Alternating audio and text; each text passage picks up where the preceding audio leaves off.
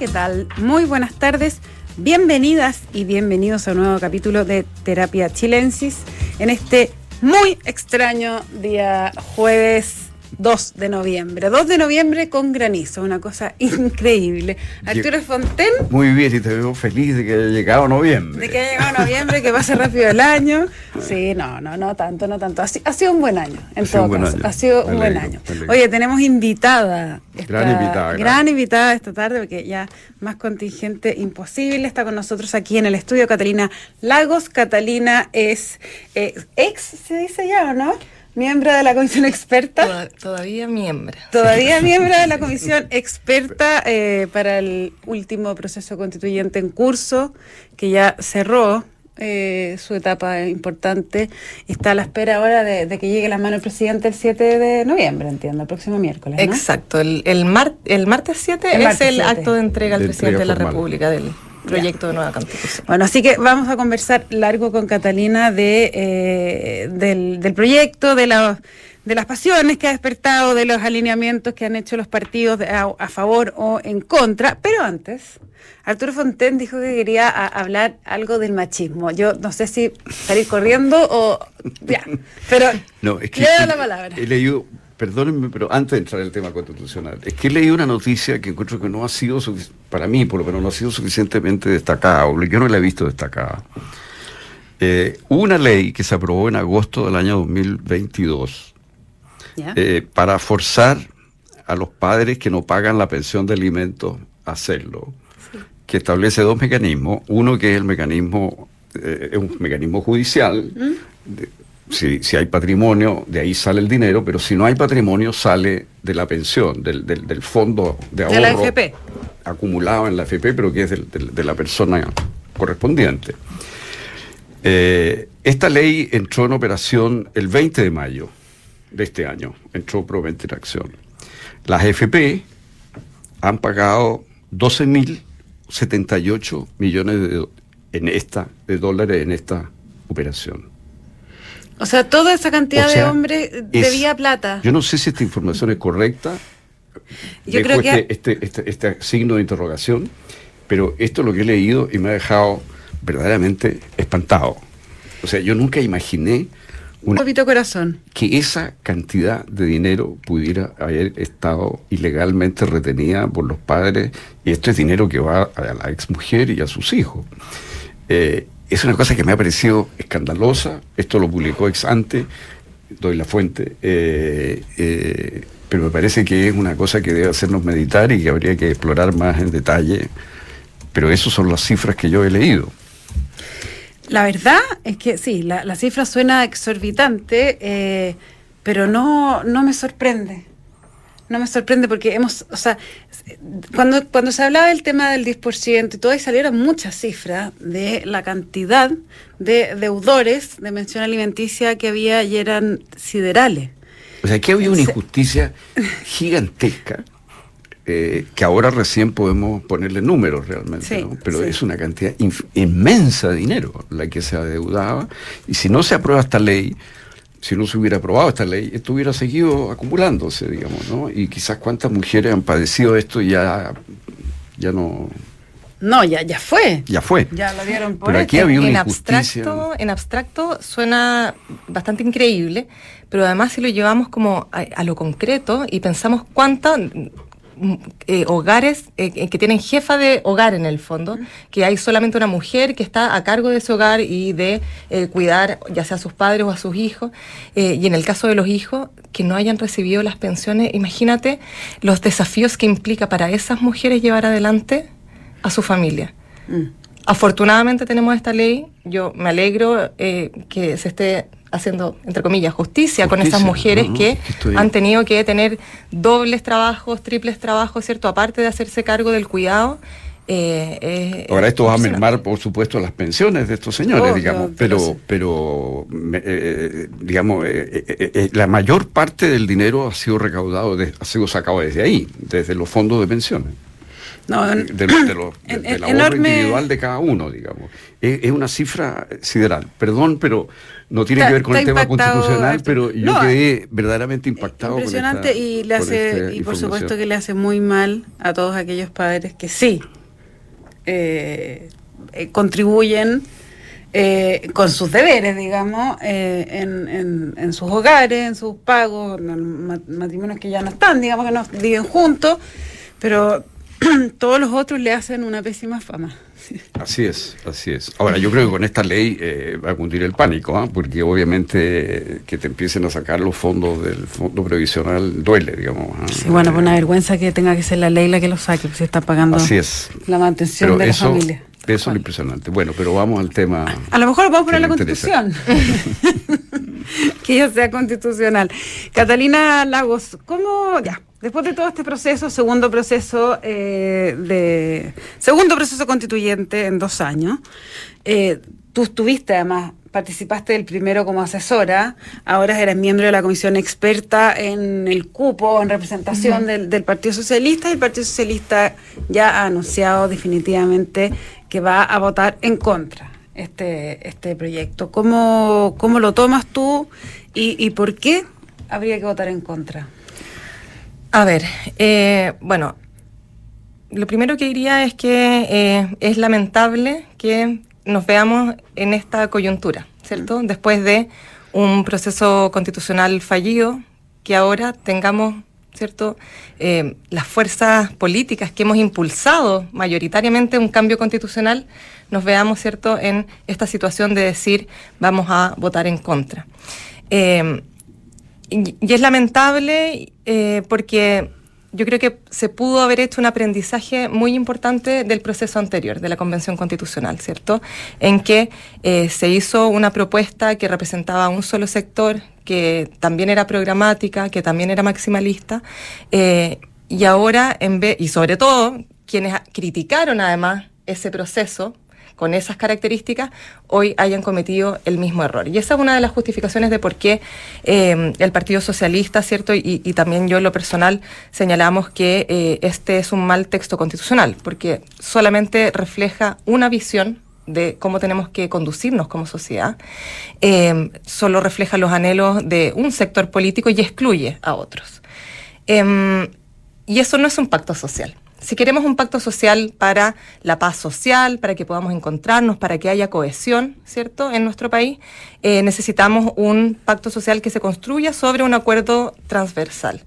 Y en esta oportunidad, pese a que nosotros bregamos incansablemente, y varios lo han dicho ya, casi que suplicamos porque llegáramos a un acuerdo transversal y hiciéramos un texto en el que todos nos sintiéramos incluidos o a lo menos no nos sintiéramos excluidos. Eso no fue posible.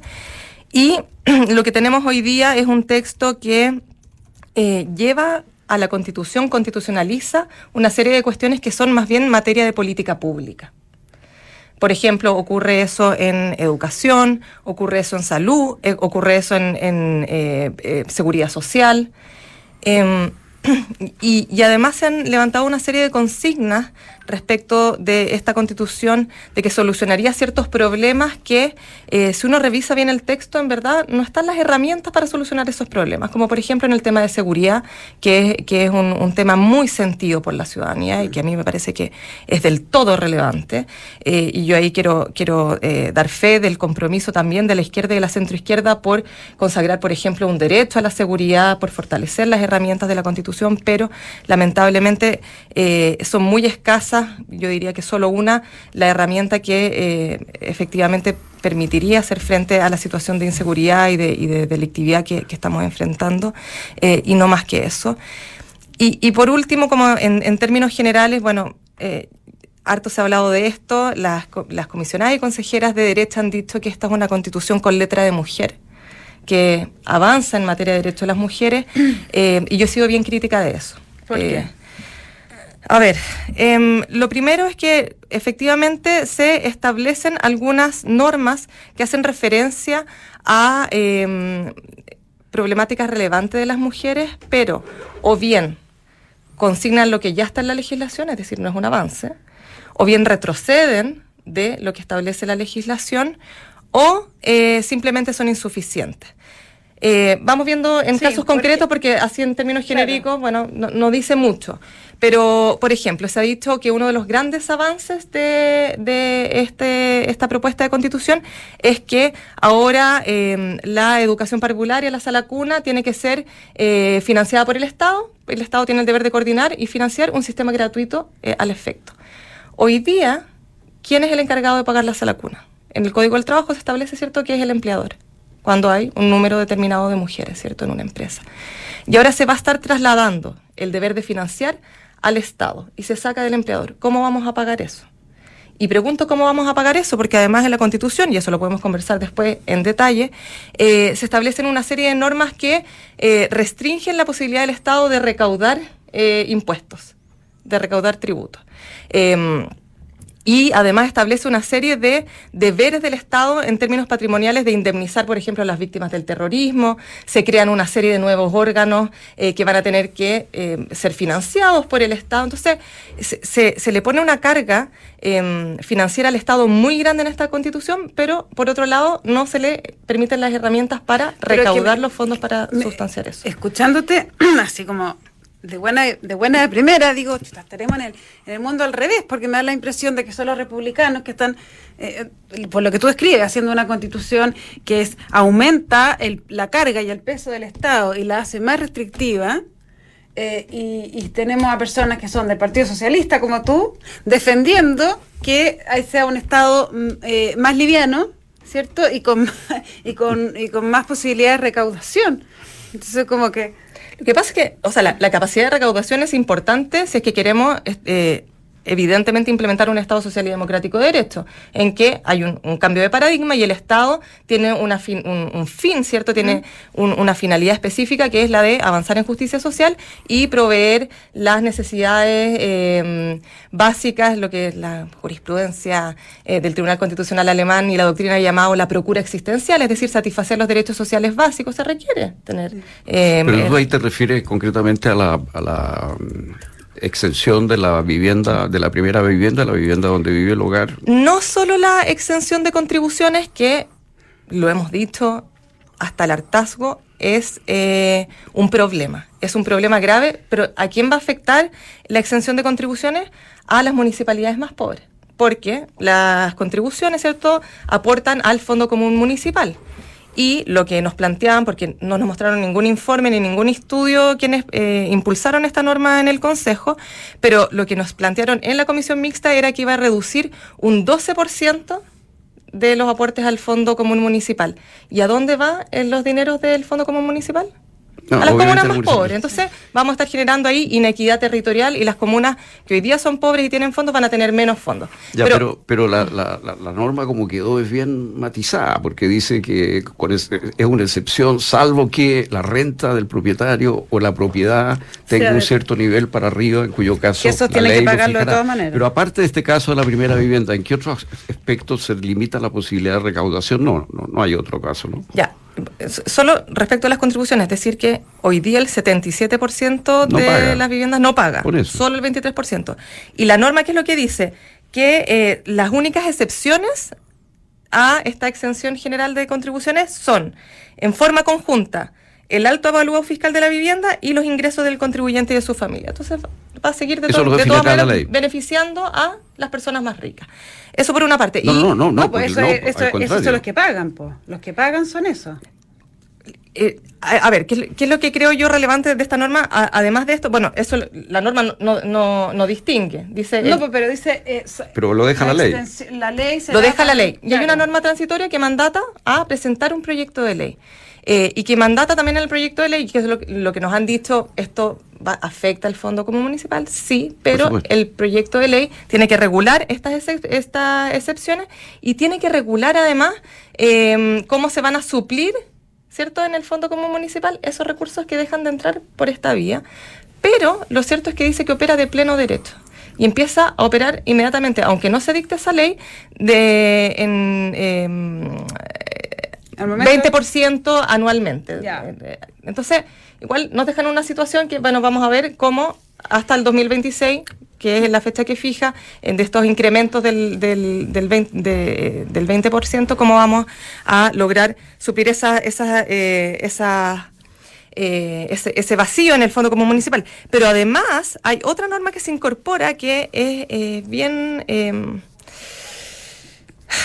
difícil de, de, de, aplicar, de, aplicar eh, que es una que dice que los gastos objetivamente necesarios para la vida, el cuidado o desarrollo de la persona y su familia se considerarán deducibles para determinar los tributos que correspondan. Es decir, la gente después, no, sabemos cómo, vamos a determinar cuáles son los gastos, ¿cierto?, que objetivamente se requieren para eh, el cuidado, la vida de la persona, pero se van a poder deducir eh, finalmente de el pago de los tributos que le corresponden. Entonces, eso también es una determinación que podríamos decir, bueno, se puede discutir en el Congreso Nacional, si es una discusión legítima. no deseo discutir al final. Pero, Pero esto restringe y limita la, el espacio de deliberación democrática en el seno del Congreso Nacional y establece que estos gastos se tienen que objetivamente deducir del pago de impuestos. Y, Catalina, tú, partimos esta, esta discusión de las contribuciones y los impuestos por el tema de eh, los derechos, o avances, retrocesos, perdón,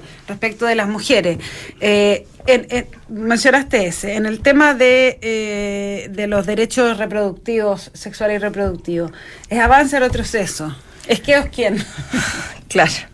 Bueno, ahí lo que, lo que se ha planteado es que, bueno, este, esta propuesta de nueva constitución establece dos normas que son problemáticas para eh, los derechos sexuales y reproductivos de las mujeres. Una en el derecho a la vida establece que la ley protegerá la vida de quien está por nacer y no de el que está por nacer. ¿De qué está por nacer? No? Claro. Entonces, eh, ahí lo que, lo que se señala y que se ha argumentado que podría estar detrás y que es un riesgo en el fondo, es que sería una protección reforzada porque ya el eh, no nacido no sería un objeto de protección, sino que un sujeto de protección, pudiendo asimilarlo a una eventual titularidad de derecho. Pero hay otra norma que también es problemática y que se tienen que leer en conjunto, que está en el artículo 12, que es el capítulo de principios, mm. eh, que se refiere a el reconocimiento de los niños Em, y ahí se señala que niño es todo ser humano menor de 18 años. Entonces, ¿cuál es el problema? Eh, sobre todo esta última norma de niñez está en la Convención sobre Derechos del Niño.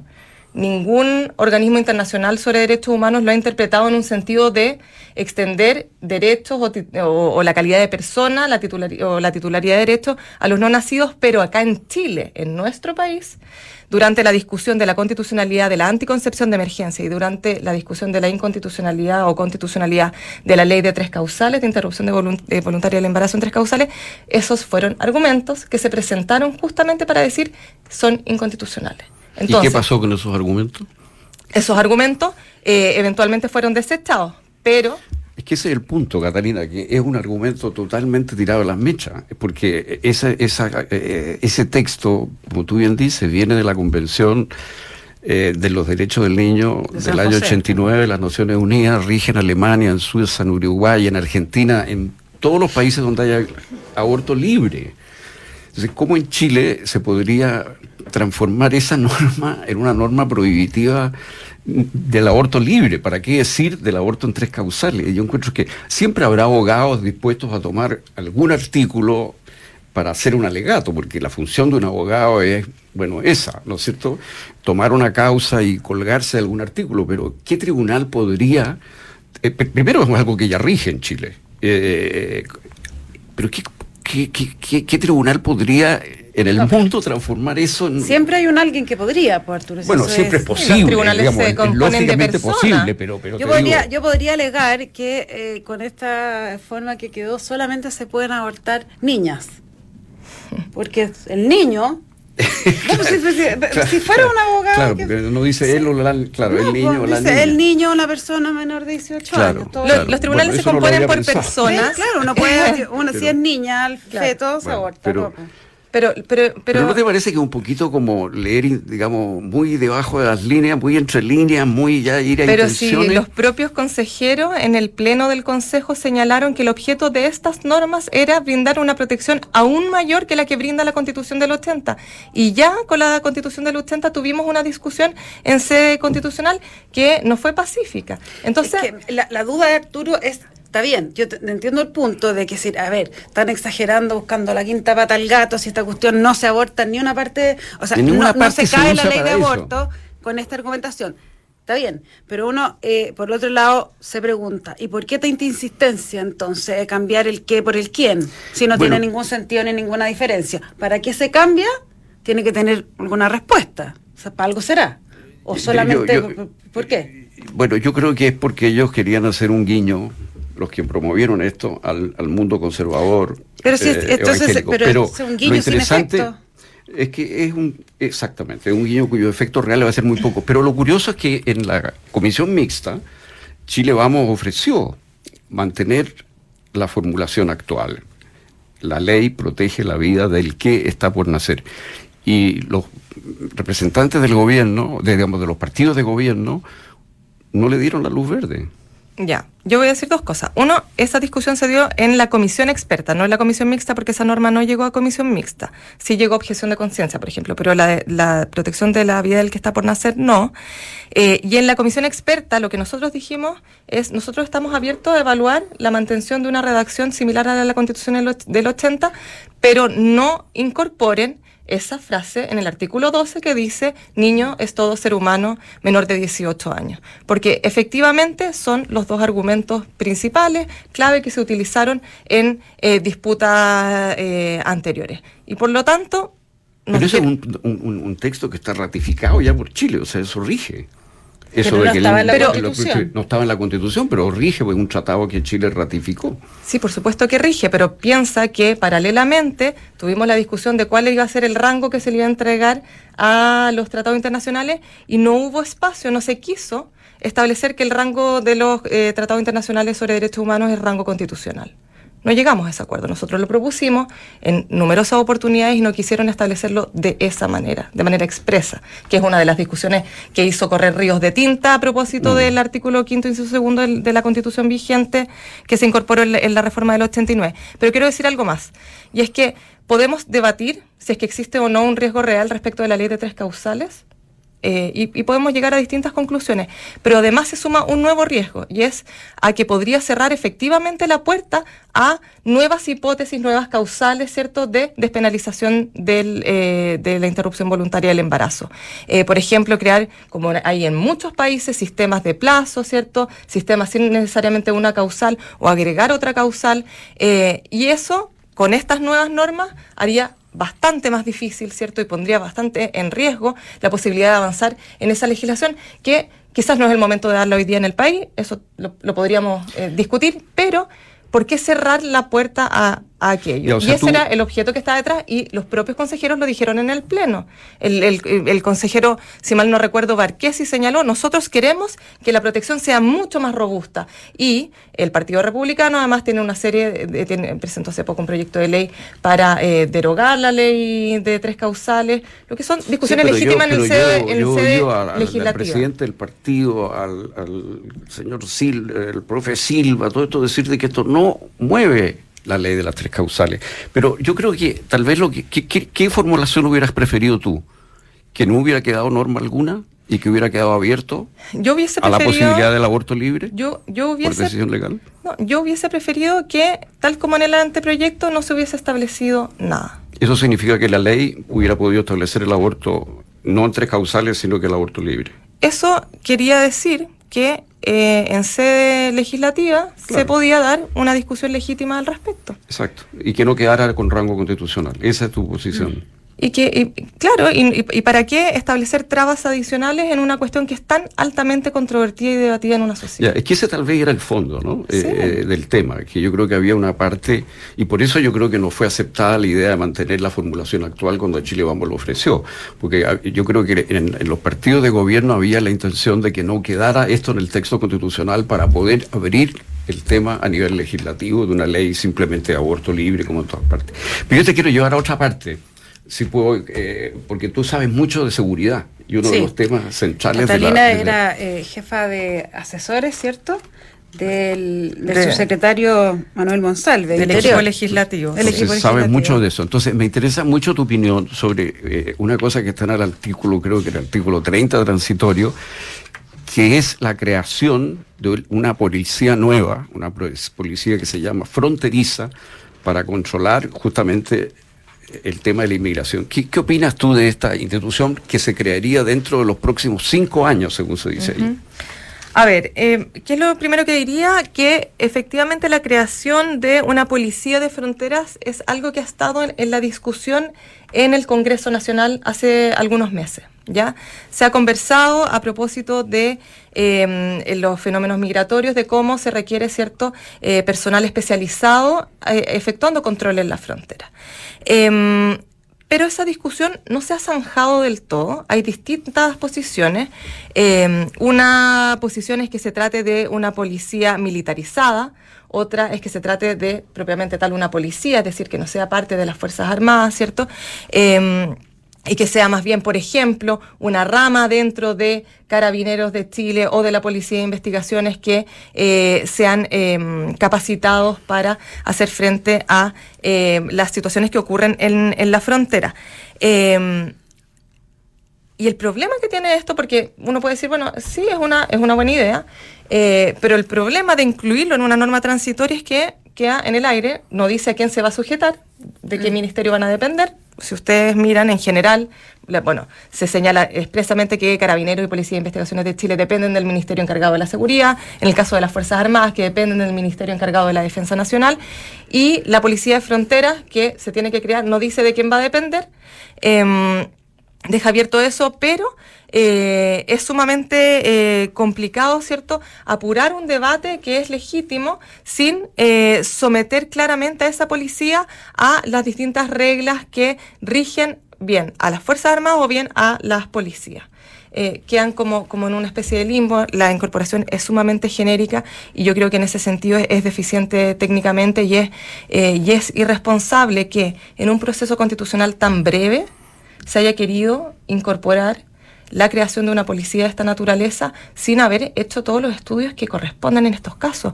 Eh, yo recuerdo que en los últimos meses se hicieron una serie de estudios para ver a nivel comparado si es que existen policías eh, fronterizas o no, de quién dependen, cómo han funcionado, si permiten solucionar eh, problemas o los agravan en algunos casos. entonces, bueno, a, mí me parece que, que esa es una, una norma que va a agudizar eh, este, este, esta discusión que existe en el, Congreso, ¿cierto? A propósito de eh, qué tipo de, organismo necesitamos para hacer frente a, al, control de la frontera. Y, no queda claro de quién depende, ¿no? No. Eh, queda muy, muy vago el concepto. Exacto. Y, tú, no, en principio, digamos, dejando de lado el, si corresponde, porque tu crítica es que es una, en el fondo, si te entiendo bien, tú crees que es una una cuestión prematura para, para estar ahí.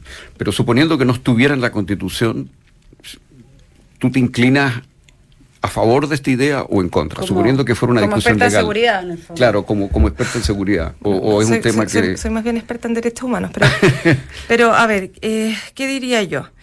Em, que de todas maneras, si es que se llega a crear una policía fronteriza, va a haber que hacer una reforma constitucional, porque se tiene que establecer de quién depende esa policía. Mm. Y si ustedes miran cómo están regulados el capítulo de la defensa nacional y el capítulo de seguridad nacional, van a ver de seguridad pública van a ver que la, Armada, el Ejército, eh, la Fuerza Aérea. Investigaciones. Dice de quién dependen. Mm. En el caso de Policía de Investigaciones y en el caso de Carabineros dice de quién dependen. Entonces vamos a tener que de todas maneras hacer una reforma para someter a, esa policía a un determinado ministerio. Claro, mm. entonces, ¿para qué? A mí me mm. parece que es irresponsable eh, decirle a la ciudadanía y vender a la ciudadanía como que se, va a crear una policía fronteriza, si es que igual vamos a requerir un cambio constitucional después. Mm. Y un cambio constitucional con un quórum de reforma de tres quintos. Entonces, eh, y ya es algo que es debatido, ¿cierto? Mm. ¿Qué diría yo? Mi postura personal, esta es mi postura personal, Catalina Lagos, hablando, eh, es que debiésemos pensar en, dentro de las fuerzas de orden y seguridad, ver ahí en, en, cuál, en cuál de las policías, ¿cierto? Establecer eh, un cuerpo que sea especializado y eh, que lo dotemos de las herramientas tecnológicas y de las capacidades, de los conocimientos necesarios para hacer el control en la frontera. ¿Por qué? Porque el control en la frontera, si es que lo que busca es em, hacer frente a un fenómeno migratorio, evitar, por ejemplo, el ingreso por pasos no habilitados, mm. requiere eh, control de orden público. Y el control del orden público es una función que debiese ser exclusiva de las policías. Solo excepcionalmente se le entrega a las Fuerzas Armadas. Oye, antes que nos vayamos, la pregunta de cajón. El, Partido Socialista la vez pasada planteó aprobar para reformar. ¿Por qué ahora no? Porque ahora no, claro, porque ahora no quiere en contra para reformar.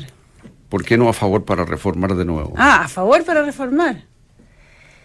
Esa es la pregunta. ¿Por qué la otra vez, si tenía tantos defectos el texto, fue aprobar para reformar? ¿Por qué ahora no se hace lo mismo, aprobar para reformar? Bueno, pero es que si es que queremos reformar algún texto constitucional, es preferible reformar el texto constitucional vigente, que tiene un quórum de cuatro séptimos, bastante más bajo que el de tres quintos que tiene la propuesta de constitución. 57 contra 60, por cierto. ¿Te parece que mucha la diferencia? Y además... ¿Tres puntos? Bueno, es relevante para mm. cuestiones altamente debatidas, pero además... Pero en todo caso, la vez pasada esa reforma no estaba hecha, o sea, la reforma la vez pasada... El era... cuatro séptimos sí, pues. No, pues. Cuando, cuando se tomó, eh, eh, eh, cuando fue el plebiscito, cuando se hizo el plebiscito, no, no estaba todavía la reforma. No estaba todavía la reforma, no, es de, del, del Entonces la posición del Partido Socialista no fue tomada por los cuatro séptimos, fue tomada previamente a eso. Entonces la pregunta de cajón es, bueno, pero este, es un texto que tenía un montón de defectos, pero el Partido Socialista dijo, sí, apruebo y reformo. ¿Por qué ahora no? ¿Cuáles son, ¿Cuál es la este, diferencia? Este texto, eh, voy a eh, parafrasear al, al eh, comisionado Osorio, esta constitución está mala. Es un mal texto constitucional y en muchos aspectos es peor que el texto vigente, en muchos es peor. Entonces, bueno. ¿Para qué? ¿Ah? Catalina Lagos, muchísimas gracias por haber venido esta tarde a conversar con nosotros aquí en Terapia Chilensis y te invitaremos después del 17 de diciembre a ver cómo quedó el naipe, ¿no, Arturo? Ahí vamos a ver. Ahí vamos a ver. Les cuento que la transformación digital de tu empresa nunca estuvo en mejores manos. En Sonda desarrollan tecnologías que transforman tu negocio y tu vida, innovando e integrando soluciones que potencian y agilizan tus operaciones. Descubre más en sonda.com. Sonda Make It Easy. Quédese con nosotros porque a continuación información privilegiada al cierre y luego sintonía crónica debut junto a Bárbara Espejo y Francisco Aravena. Muchas gracias a los dos, que estén muy bien y a todos quienes nos escuchan, nos encontramos mañana con más Terapia Chilensis. Buenas noches. Muy buenas noches. Chao, gracias.